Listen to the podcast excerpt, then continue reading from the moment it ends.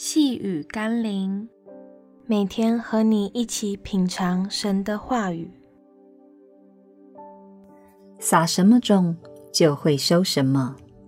今天我们要一起读的经文是《加拉太书》第六章第七到第八节。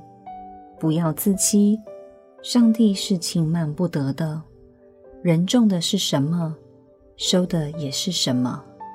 顺着情欲撒种的，必从情欲收败坏；顺着圣灵撒种的，必从圣灵收永生。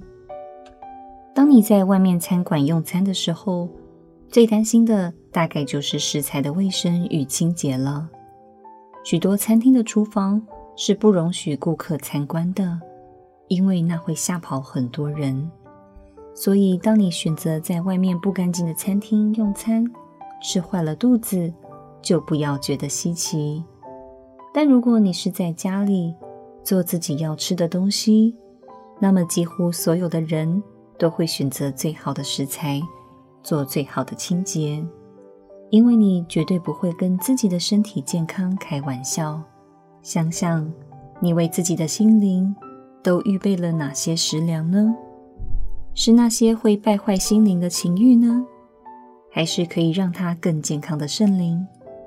你应该知道如何选择更好的心灵食粮了吧？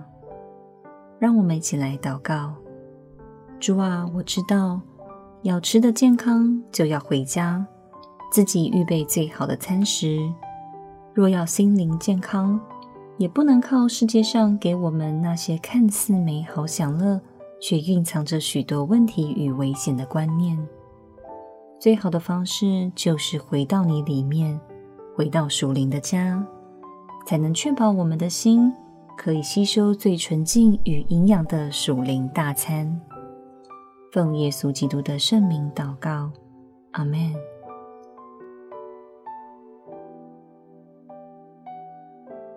细雨甘霖，我们明天见喽。